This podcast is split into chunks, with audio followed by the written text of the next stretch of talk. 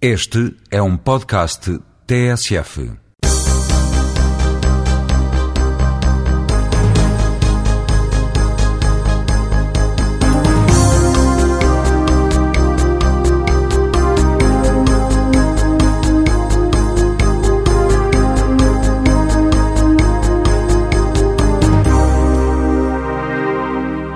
Bom dia, está de volta o Jogo Jogado, o programa semanal da TSF, em que nas manhãs de sábado, João Rosado, Luís Freitas Lobo e João Querido Manha falam de futebol.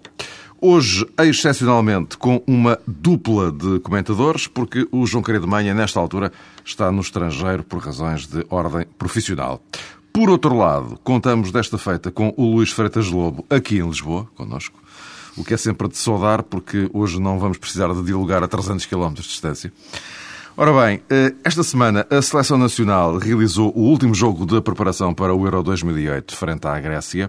As coisas não correram muito bem. No plano interno, o Sporting falhou aquilo que era um dos objetivos para o final desta temporada, ou seja, perdeu a taça da Liga para o Vitória de Setúbal. São eh, dois temas fortes para esta edição, durante a qual vamos tentar despachar alguma correspondência, ou seja, eh, tentar aqui responder a algumas das perguntas que foram colocadas pelos ouvintes do Jogo Jogado, que as enviaram para o nosso mail, o jogojogado.tsf.pt. Já lá iremos. Eh, vamos primeiro à seleção. Um, e a opinião generalizada é de que uh, as coisas não correram bem em relação a isso. Enfim, há uma unanimidade. Agora, o porquê é que aí cada um terá necessariamente as suas, as suas interpretações. Antes de refletirmos sobre o que é que isto pode implicar na elaboração da lista dos 23, porque, volto a sublinhar, agora não há mais jogos até à convocatória. Uh, Luís Freitas Lobo, uh, na tua opinião, aliás, já esta semana no, no, no fórum da TSF esta questão foi uh, analisada e tu defendeste, entre outras coisas, que há ali um problema dos vários que a seleção tem, há um problema com o, o tal de número 6. Sim, em primeiro lugar, bom dia. Eu parece-me que sim. Esta semana foram, foi falado novamente, antes do jogo até, em duas lacunas da seleção, no ponta de lança e no defesa esquerdo. Achas para a fogueira lançadas por Queiroz, só para recordar? Para Exatamente, não, mas são questões velhas. Não... Claro, claro, são... claro, claro, claro, Também tem mas algum... eu, eu, sou, eu sobre isso já gostaria de saber a vossa opinião, mas mais daqui a pouco, porque isto depois tem a ver com, com outras coisas. Mas continua. Claro, uh, e são questões velhas, como dizia, portanto nada disso uh, me parece ser... São problemas, é verdade, mas não me parece ser o verdadeiro problema desta seleção portuguesa. Ou o novo problema, porque o problema do ponta de lança é uma coisa antiga uh, no futebol português e até no futebol latino. Uh, o caso do defesa esquerdo tem a ver com uma posição específica que pode ser equilibrada perfeitamente com a presença de um lateral do outro lado que suba mais, tendo um defesa esquerdo como o Caneira, que equilibra mais próximo dos centrais, pode ser equilibrado mas são duas lacunas velhas. Aquilo que me parece que este, este jogo com a Grécia trouxe de novo, e em termos de problemas táticos, o que tornou mais visível, digamos assim, foi a questão do tal 6, como, eu referi, a, a, posição do pivô defensivo trinco, ou do trinco. Exato. Portanto, o jogador que joga à frente da defesa. Uh, para não recuar muito no tempo, e pensando no, no consulado de, de Scolari, Scolari começou eh, esta seleção tendo um jogador titularíssimo nessa posição, que era o Costinha. Uh, um jogador que interpretava bem aquela posição, pela altura que tinha, uh, portanto, pela questão física, pela questão tática, leitura de jogo e pela mecanização que tinha com os dois homens que jogavam à sua frente ou ao seu lado, Manis e Deco. Portanto, era uma posição que estava perfeitamente resolvida. E é a posição que eu acho mais importante no futebol moderno em termos de equilíbrio tático, que é muito importante no futebol de top, e também é a primeira posição para se começar a construir jogo, para dar tranquilidade à equipa. É por isso que muitas vezes gosto de chamar estes jogadores as âncoras uh, da equipa perdido Costinha, surgiu Petit, um jogador diferente, mas um jogador na mesma, com um bom sentido posicional daquela posição, um jogador mais de garra, um jogador de caráter, mas que perfeitamente também equilibrava bem a equipa nessa posição e também entendia como é que deviam jogar os dois homens que jogam à sua frente. Isto tendo em conta que Portugal joga sempre num sistema de, de 4-3-3 ou de 4-2-3-1, o que em termos de, desta disposição pode ser semelhante. Agora, estes dois homens, sem Costinha e com Petit em debilidades físicas e, e, já numa fase não tão esplendorosa da sua carreira, digamos assim, há este problema. E este jogo com a Grécia, colocando um defesa central nessa posição, que foi uh, Fernando Meira, que já tinha jogado nessa posição frente à Finlândia, demonstra que Portugal tem ali um problema. Tendo um central, diz-se logo como é que se não quer deixar o adversário jogar mais do que como é que nós queremos começar a jogar. Optando por um duplo pivô, como foi uh, Veloso, Meira, coloca-se ali uma questão de não de indefinição de missões de quem é que deve começar a jogar. Em primeiro lugar, o Veloso está rotinado a jogar sozinho naquela posição, o Meira nem sequer tem rotina para jogar naquela posição. E pergunta-se quem pode jogar naquele lugar. E eu acho que aquele lugar é tão importante porque em termos de extremos, vamos ter sempre soluções. Cristiano, Nani, Quaresma. Em pontas, pontas de lança, melhores ou piores, o Helder Postigo, o Cucula, o, o Nuno Gomes. Eh, vão ser sempre soluções. Agora, para aquela posição, é muito difícil encontrar neste momento um, um dono natural. Pode ser Miguel Veloso, mas já percebemos que até pelo momento difícil que o Sporting atravessa em termos táticos, o Miguel não está a crescer de confiança. A seleção tem pouco tempo para treinar, só vai ter mais um jogo antes da convocatória. Não é faltam rotinas na seleção. Há a questão física também que, que sempre atormenta o Miguel Veloso. Que soluções para aquele lugar? Recuperar Petit é fundamental, mas mesmo assim não define bem como é que Portugal pode começar a jogar naquela posição. Vendo o jogo que, da Grécia, lembrei-me de um jogador que, pudesse, que podia até jogar naquela posição. Uh, ainda ontem, em conversa com o Paulo Bento, voltei a falar nisso. Podia ser eventualmente o João Moutinho. Uh, pela cultura de jogo que tem, pela visão de, de jogo que tem, embora não tenha rotina muito bem naquele lugar, isto é, pode sair de posição muito facilmente, e a seleção não tem hábitos naquele, naquele lugar, uh, e ele não tem hábitos a jogar naquele lugar. Mas pode ser. Neste momento, eu acho que é o grande problema da seleção, uh, é o lugar à frente da defesa. E o João Rosado, que esteve a analisar em DVD o jogo, eu sei, ele esteve ali a, a dissecar aquilo. Como é que é? Olha, Mário, em primeiro lugar, bom dia a todos.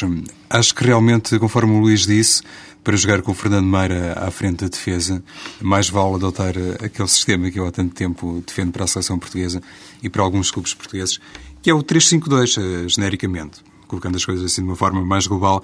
Acho que a seleção teria a ganhar com isso, em primeiro lugar, tendo em conta a composição e as características dos jogadores que tem para a defesa.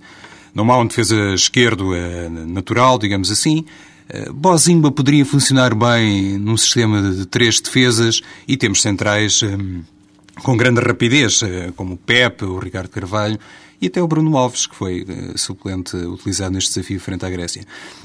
Isto para chegar a uma questão que tem a ver com aquela também abordada pelo Luís Freitas Lobo. O meio-campo português tem que ser muito forte e consistente. É evidente nesta partida frente à Grécia, falta um jogador como o Deco. Mas para libertar mais o Deco, se calhar era conveniente ter dois jogadores atrás eh, funcionando como elementos de cobertura defensiva. Declaradamente defensiva, não apenas Miguel Veloso e depois um 8 como Maniche. Não sabemos se Maniche vai ser convocado para hum, a fase final do Campeonato da Europa, mas se, se houvesse aqui um sistema de suporte uh, mais profundo, o, o tal 3-5-2, se calhar um jogador como Deco estaria mais dispensado de tarefas de recuperação. Porque isto é sempre inevitável, uh, mesmo levando em linha de conta que o Campeonato da Europa é uma prova, no fundo, a eliminar. Há aquela fase inicial, três partidas e depois os jogos sem eliminar. Eu acho que temos considerado Portugal, apesar de tudo, como uma equipa suficientemente apetrechada para ultrapassar a, a, fase de grupo, digamos assim, e depois chegar a outro nível uh, uh, da competição.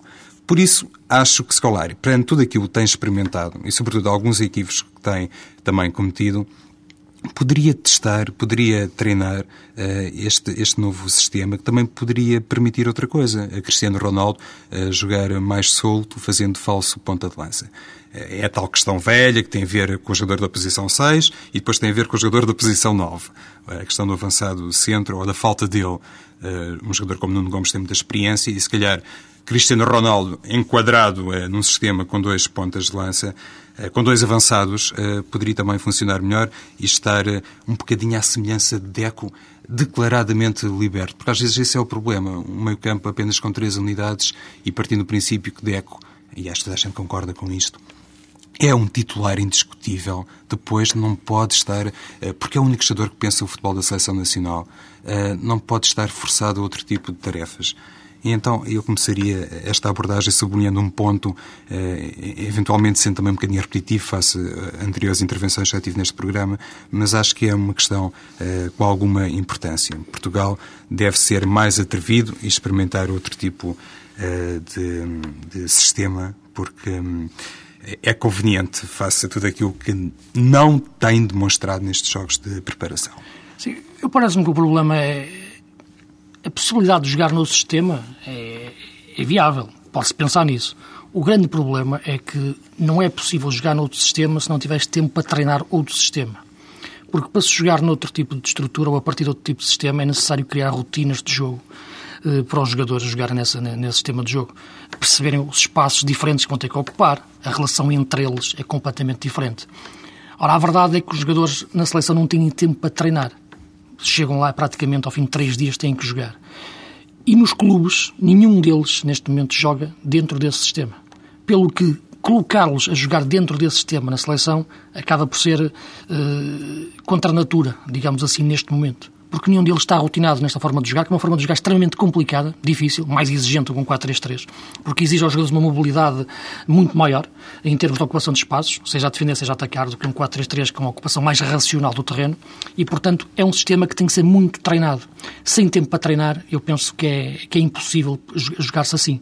Aliás, recordo que foi quando Portugal, quando se se estreou na seleção, em Itália, jogou exatamente neste sistema, que era o sistema que ele utilizava no Brasil o sistema com que ele foi campeão do mundo no Brasil. É o sistema também que as equipas brasileiras utilizam mais, pelo que é fácil o chegar ao Brasil e começar a jogar assim, porque eles praticamente jogam assim, todos. Não é todos, mas praticamente existem os, os, os laterais que fazem de extremos, os dois volantes, que são os dois pivôs que nós chamamos aqui à frente da defesa, e três centrais. Portanto, é comum no, no futebol brasileiro. Na Europa, não. Eh, e muito menos no, no, no futebol português. Pelo que colocar esse sistema em prática sem treiná-lo é, penso, penso, penso que, é, que é inviável. E essa é a grande questão uh, para, para que Portugal possa pensar numa solução tática de, dessa forma. E parece-me que, que, que, não é possível. Eu percebo a tua ideia, olhando para os jogadores, eles podem encaixar aí, mas sem tempo para treinar e sem eles sequer treinarem assim e jogarem nos clubes, não é possível jogar de uma forma sem treinar essa forma de jogar. Sim, Luís, é que eu tenho basicamente esta concepção, levando em conta as características dos jogadores portuguesas e, sobretudo, aquilo que Portugal tem feito de mal nestes jogos de preparação. Porque o 4-3-3, o 4-2-3-1, o 4-4-2 não têm funcionado. E então até-se realmente lançar este tipo de desafio escolar, porque não experimenta outra coisa. O que não tem funcionado, eu não acho que não seja o 4-3-3 nem o 4-2-3-1. O que não tem funcionado é a ideia que moldura esse sistema. Os sistemas não têm vida própria. Eles, eles têm a vida, a vida que têm é dada pelas ideias de jogo que lhes são incutidas. E o problema é exatamente esse. É que este 4-3-3 de Portugal não tem ideias. Vale pelo que valem os seus jogadores, as dinâmicas que os jogadores dão às posições. E deve ser o contrário. Os jogadores devem dar ideia, dar corpo às ideias coletivas. E depois, claro, o seu talento individual em cada posição vai, vai, vai, emergir.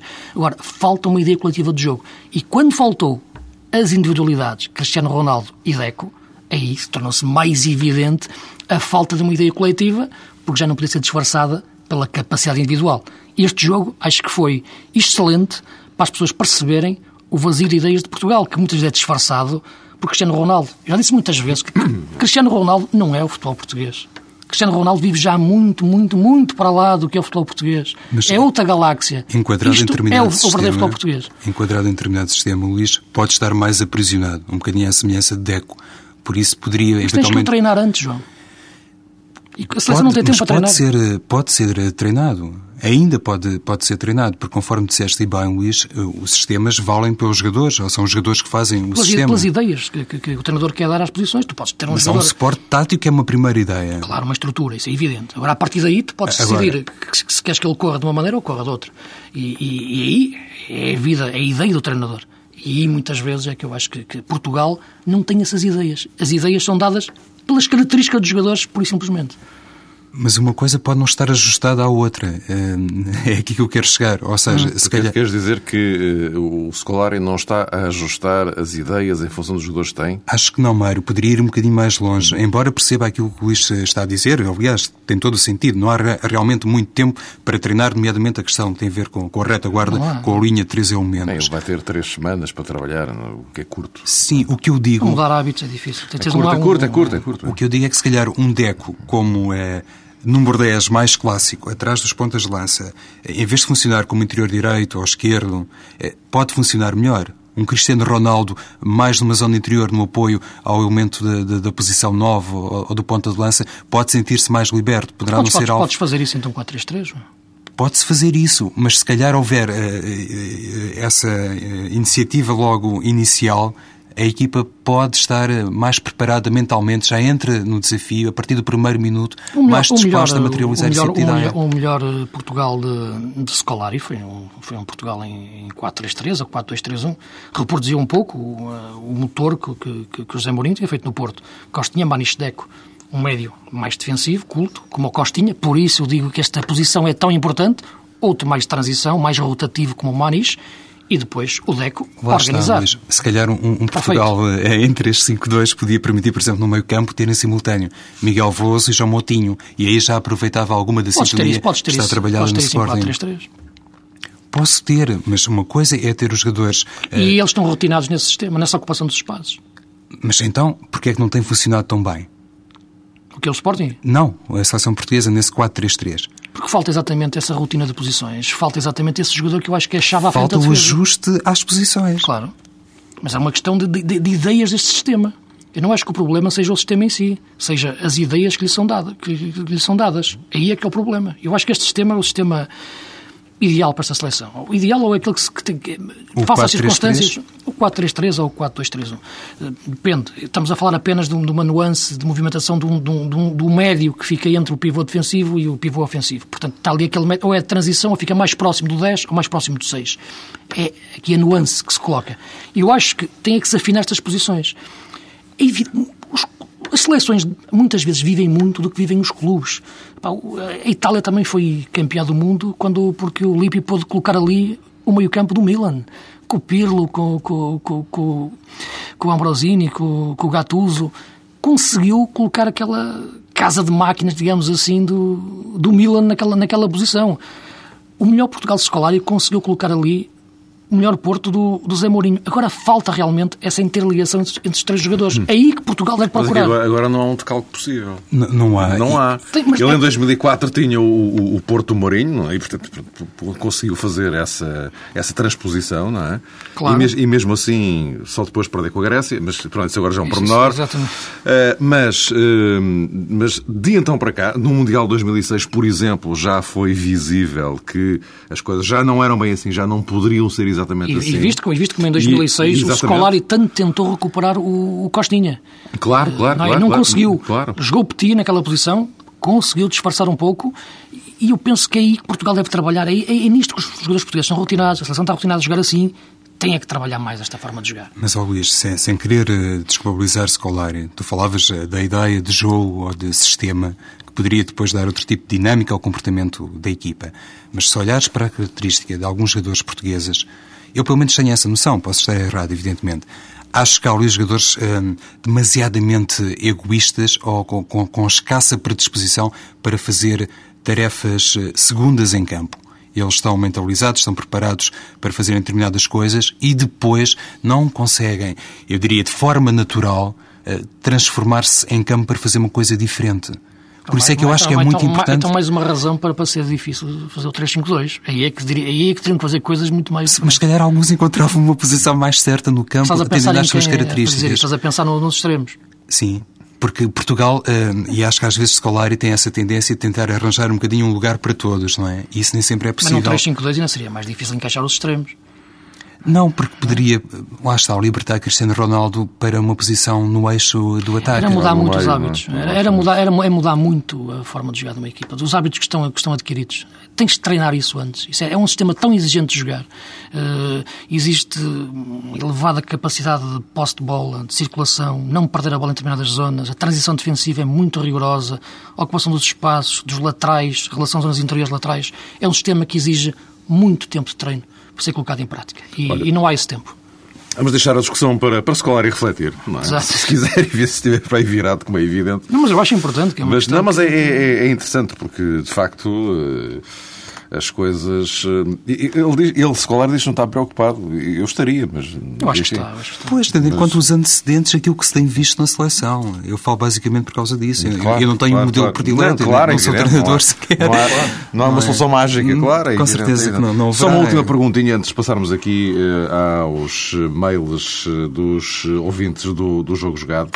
Eh, E porque ainda temos mais um tema para a ponta final, que é a questão do Sporting e do facto do Vitória de Setúbal ter ganho a Taça da Liga, o que impediu o Sporting cumprir aquilo que seria um objetivo nesta ponta final da, da temporada. Uh, só uma, uma última pergunta para, para ambos. Uh, acabaram os jogos de preparação antes da convocatória, propriamente dita, depois em Viseu haverá um, um jogo de preparação ainda antes do, do europeu, mas nessa altura já com os 23. Uh, como acabaram os jogos de preparação, uh, o que é que vai pesar a partir de agora até ao dia 12 de maio nas escolhas definitivas de Scolari? é? Ou seja, eh, ele já tem um esboço na cabeça, como é evidente. Aliás, a lista dos 23 ele já terá na cabeça, penso eu. Eh, Agora, o que é que eh, depois o fará daqui até ao dia 12 de maio a tirar eh, este por outro, lesões à parte, evidentemente. Não vamos entrar nesse, terreno, porque aí o que, é que, o que é que pode pesar, se é que há alguma coisa vai pesar numa escolha de escolar daqui até 12 de maio? Ele agora, no final deste jogo, eh, já disse que tinha conquistado mais dois jogadores. Uhum. Eh, Mais palavra, menos palavra foi isto Scolari. Não sei se será exatamente assim, se ele quis tirar alguma coisa de positivo desta derrota frente à Grécia. Estaria-se a referir ao João Moutinho e ao Miguel Veloso? Ou até mesmo a Carlos Martins, que jogou o tempo inteiro, não sei se eventualmente, quer dizer, o Carlos Martins jogou o tempo inteiro, mas sempre em posições, lá está, não propriamente está. condizentes Claro, claro, claro. com aquilo que tem feito ao nível de clubes. É fundamental isso. Mas Eu acho, estava- eu acho que a João Moutinho, eu penso que ele estaria, que um deles é que seria, referia-se ao João Moutinho. O outro, Sim, sim, claramente. Não, eu só digo do Carlos Martins porque ele não Sim, sim, retirou, Moutinho, acho que sim. Sim. como jogou os 90 minutos, eventualmente se considerasse que a prestação dele, eh, com algumas atenuantes, eh, não estava a ser assim tão positiva, se calhar tinha- teria abdicado mais cedo Carlos Martins, digo eu. E, eventualmente, ter-se-á manifestado até contente com o rendimento de Carlos Martins em circunstâncias especiais para o próprio eh, jogador. Mas estava eu a dizer que Scolari, então, tentou retirar alguma coisa de positivo, ou pelo menos publicamente tentou passar essa mensagem que apesar da derrota contra a Grécia, eventualmente haveria ali alguma coisa de importante a reter, mas acho que tendo feito tantas experiências, eh, inclusivamente chamados jogadores, alguns deles que não se esperavam que fossem convocados para a seleção, nomeadamente o terceiro guarda-redes, o Rui Patrício, apesar de tudo, acho que E vai, Scolari... pelos vistos. E pelos vistos vai, não é. Mário? Vai regressar também um bocadinho àquela fórmula original, àquela raiz de pensamento escolar de chamar a, velha guarda, porque ele poderá pensar qualquer coisa deste género. Eh, tantos elementos novos já vieram à seleção, isto não resultou bem. É melhor voltar, a, a, digamos que, à estaca zero e essencialmente pensar em jogadores como Manis, por exemplo, para a fase final. Sim, um jogador como o Manis parece-me fundamental uh, voltar à seleção e acho que o Scolari terá em mente convocá-lo. Uh, parece-me que o ponto fundamental de Scolari é perceber nesta altura ter um grupo forte. Ele vai ver a melhor forma de blindar o grupo e vai escolher os jogadores em função disso. Claro, em função de, também das questões técnicas e táticas, como é evidente, mas blindar o grupo para ele vai ser fundamental. Depois pode existir ali Repare, em geral, 23, 23 convocados, 3 guarda-redes, 20 jogadores de campo, 7 defesas, 7 médios, 6 avançados. Em geral é assim. Às vezes varia um pouco o número de médios ou de defesas com a capacidade de um jogador poder fazer as duas posições. O caso do Meira pode jogar a central ou, ou meio defensivo, o caso do Caneira pode jogar a central ou lateral. Portanto, aí poderá eventualmente sair um, um defesa para entrar mais um médio poder entrar Carlos Martins se um dos médios puder jogar também numa posição defensiva. Portanto, Veloso, por exemplo. por exemplo. Né? Portanto, poderá andar por aí apenas, apenas as dúvidas. Uh, não me parece, sinceramente, que o Carlos Martins possa fazer de deco. Aliás, ninguém pode fazer de deco. Pois. Quanto muito poderá ocupar os mesmos espaços. Mas se quiseres procurar um jogador que possa reproduzir, pelo menos, a mesmo nível de inteligência de jogo de deco, uh, eu acho que é o João Moutinho. que é um jogador que eu acho que pode fazer, ocupar esses espaços com, com, com a mesma visão de jogo, embora diferente, como é evidente, da, da, da, da capacidade de Deco depois se fazer de morto muitas vezes no jogo e dar um toque. O Moutinho, o que parece é sempre no jogo. Sim, haveria uma terceira alternativa que passaria pela hum, colocação de Simão como número 10. Sim. Mas falta essa rotina de jogo também, não é? Também, está. É, é, já não está no Benfica. É? Ora bem, vamos lá então aqui uh, rapidamente aviar algum correio, passa a expressão. Luís Leite, uh, em primeiro lugar, parabéns pelo programa. Tem um registro assinalável ao qual se junta a magia da rádio. É verdade, isto da magia da rádio conta muito. Uh, este ouvinte Luís Leite mandou aqui uma lista enorme de perguntas. Ehm, que eh, ele próprio sugere que eh, nós respondamos eh, nas próximas emissões, obviamente, porque senão acho que, acho que um programa só não dá para responder às perguntas todas dele. Isto porque ainda por cima hoje temos estado aqui à volta do número 6, para aqui o número 6 para a Coli. Será que o tradicional número 10 está em extinção ou já se extinguiu? Pergunta ele. O número 10 da Grécia está bem vivo e de saúde. Não, é, é, é, difícil responder a esta questão porque há sempre jogadores capazes de, de nos surpreender. O Rui Costa, por exemplo, acho que continua a ser um 10 clássico, apesar de tudo. Ele Sim, tem é jogado. Últimos, é? é? um dos últimos. À moda antiga. Tem, tem jogado, enfim, mais recuado no Benfica, mas uhum. se calhar o, o, o número 10 uh, atual é um jogador como Deco, não é? poucas, um equipas, moderno, poucas equipas no mundo utilizam aquele, quase um aquele 10 Platini, já não há. Já não existe. O 10 que jogava quase de mão nos bolsos, ou treinava sentado em cima da bola, só medindo a, linha de passe, Maestro. Hum, já não existe hoje claro. em dia. Hoje em dia um jogador tem que correr mais, tem que pensar mais depressa, tem que ocupar mais espaços, tem que ser um 10 em alguns momentos, um 8 noutras, um 9,5 noutras. É, é muito Portanto, importante. o 10, no sentido clássico, eu acho que, que o nosso amigo ouvinte estava a referir-se, eh, já não existe. Existe um 10 moderno, reciclado, como o 10 dos anos 70 era diferente do jogador que ocupava os. Eu lembro-me que cresci a ouvir falar naquela posição, o interior armador, muitas Exatamente, vezes, dizia-se isso, não era? Disso. Portanto, isto vai, o futebol vai evoluindo, a vida vai evoluindo e, e, e as posições em campo vão evoluindo, pelo que o 10 clássico já está extinto. Embora haja às vezes, como falaste no Rui Costa, como havia o Zidane... O Riquelme. O Riquelme, exatamente, o último romântico, talvez. Ali há, há jogadores que às vezes parecem querer entrar numa máquina do tempo, mas, mas é difícil. É muito importante para um treinador, uh, Luís e Mário, é terem essa, ter essa percepção que apesar do, do, futebol ter evoluído muito e das tais dinâmicas de jogo hoje serem absolutamente imprescindíveis para quem tem noção que é preciso trabalhar uma equipa com princípio, meio e fim, mas acho que é muito importante para qualquer treinador saber olhar para um grupo de trabalho encontrar um ou outro elemento que ainda preservem qualquer coisa dessa, dessa magia, eh, dessa capacidade de improvisação e de construção e saber uh, reter isso, preservar isso num, num trabalho específico, num, num, treino eventualmente particularizado com esse jogador, para que ele uh, nunca uh, perca a noção que pode jogar episodicamente, vamos dizer assim, como número 10 por tanta coisa se trabalha hoje no futebol, que às vezes esse jogador fica de tal forma bloqueado que em determinadas situações podia ser muito útil à equipa, mas depois porque, não é trabalhado assim. Em relação a esse jogador, se pensares na característica que mais se aplicava a esse jogador, o que era? Era o passe, sobretudo. Eu acho que a essência do futebol, do bom futebol, é o passe. Quando se faz um bom passe, faz-se, em geral, bom futebol. Depois o remate, ok. E realmente o número 10 estava ligado à qualidade de passe. E hoje em dia muitas equipas perderam a qualidade de passe e, e tem muito a ver com, com a extinção do, do espírito do número 10, que pode ser incorporado noutra posição ou, ou noutros espaços semelhantes. Pois, porque o espaço é também sempre menor, não é? Exato. Tudo muda. Ora bem, eh, Vasco Moreira, saudações para o programa, para os participantes, obrigado. A culpa do descalabro do futebol português na Europa teve como principal culpado a lei Bosman. Esta é a tese de, do ouvinte Vasco Moreira. Melhores jogadores saem sempre para as melhores equipas. Nós somos clubes vendedores, nós portugueses, não é? Ficamos com os menos bons ou os bons querem a sair, como o Ricardo, que até foi para o Betis de Sevilha. Pedro Mendes, Simão, Maniche, Estão equipas de segundo plano por essa Europa fora Ricardo Costa, Ricardo Rocha, Vaz T, Manuel da Costa, Zé Castro, Postiga, etc, etc. Os clubes que estão nas finais são sempre os mesmos. Uh, Vasco Moreira entende que esta pode ser uma razão para o facto de uh, os, os, clubes portugueses, é dos clubes que ele está a falar, obviamente, uh, estarem a perder gás, digamos assim, na, na, Europa. E, no fundo, a questão que ele deixa é há alguma forma de inverter isto ou é irreversível? Eu acho que é, é um pouco verdade. Uh, isto é, os clubes uh, sofreram com isso, as seleções uh, beneficiaram com isso. Eu acho que hoje em dia termos estes jogadores a jogar no estrangeiro melhorou muito no nível da nossa seleção. Inverter isso só realmente com, com uma inteligência superior a nível de, de prospecção do mercado e, e, perceber que muitas vezes o dinheiro não compra as melhores equipas. É a inteligência de construir uma equipa com, com astúcia negocial. Portanto, só aí, eu acho que, que, o Porto Mourinho foi esse exemplo. Há algumas equipas que em Portugal têm conseguido se aproximar disso, nomeadamente o Sporting em alguns, em alguns momentos. O Benfica mais difícil, mas é evidente que Portugal é um, clube, é um país vendedor e terá muitas dificuldades em, em, em se equiparar depois aos, aos gigantes uh, do futebol europeu em termos de clubes.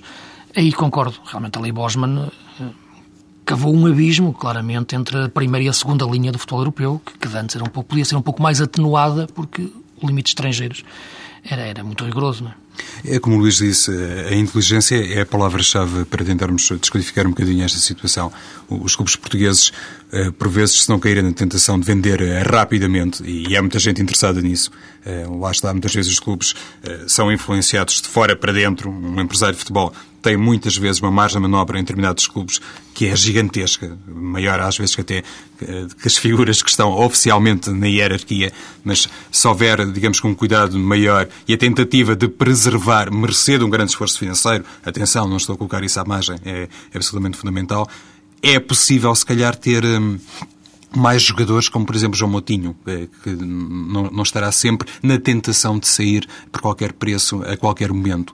E esse tipo de cultura, se calhar, também é um, fabricado um bocadinho antes ou é cultivado um pouco antes, já quando o jogador começa lentamente a emergir como um talento grande que a qualquer momento poderá saltar para a primeira categoria. E esse tipo de trabalho, a nível mental, pode fazer-se e é isso também que acaba por distinguir alguns jogadores que ficam mais tempo nos clubes portugueses. Só mais uma, eh, mais uma questão. Este agora é, tem mesmo a ver convosco. Eh, o meu nome é Hugo Oliveira, vivo em Inglaterra. Estou vindo, ouve-nos em, eh, em Inglaterra. E ele faz, não é bem uma crítica, mas uma observação ao, ao programa, às vossas abordagens em geral. Diz ele que é notório em cada programa um sentimento negativista permanente em relação ao futebol português. Eh, este fatalismo, entre aspas, eh, tipicamente lusitano, parece-me às vezes exagerado, até contraproducente, nomeadamente quando se compara às outras ligas europeias com maior visibilidade. Particularmente quando estas também se autoflagelam diariamente nos seus média por suposta falta de qualidade, competitividade, etc. Isto por é uma graça. Eh, porque nós falamos aqui de, falta de competitividade, só que eles lá queixam-se da mesma coisa. Eh, até que ponto, pergunta o ouvinte Hugo Oliveira, até que ponto o cultivar de autoconfiança no trabalho e nas qualidades do futebol português poderá subverter essa constante autodepreciação que nos inibe de ir mais além na Europa?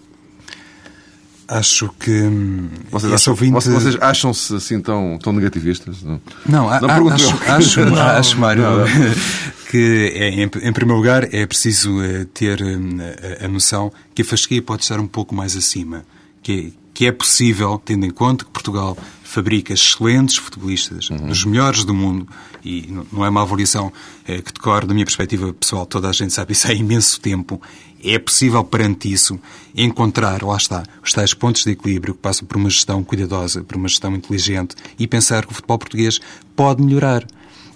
Essa noção, que, que a bitola uh, que, que, vai uh, aferir tudo isto pode estar realmente num ponto alto, deve enquadrar todo o nosso tipo de avaliação e de crítica uh, ao futebol português. E eu percebo o que esse ouvinte quer dizer, que às vezes muitas, uh, uh, muitos de nós temos a, tentação uh, de esquecer que os meios em Portugal nem sempre são semelhantes àqueles claro. que servem para outros é, clubes é, europeus. É, e então quem vive em Inglaterra terá essa noção, claro. até se calhar de uma forma muito mais realista e prática do que nós. Mas é preciso não perder isso de vista. A nossa matéria-prima é do melhor que há no mundo por isso, muito cuidado ao trabalhá-la, não é? Parece-me que, repara, não me parece que nós sejamos, sejamos negativistas. Eu penso é que nós fazemos uma análise das realidades e muitas vezes a análise das realidades leva-nos muitas vezes para uma análise negativa ou algo depressiva, muitas vezes, em crise existencial, do que vivemos, sobretudo internamente. É por isso que eu digo muitas vezes o que é o futebol português. O futebol português pode ser os sub-17, os sub-17 levarem 7 a 0 da Espanha. Não é o Cristiano Ronaldo a marcar um livre. São jogos que alguns fantasmagóricos vimos da nossa liga com 300 pessoas.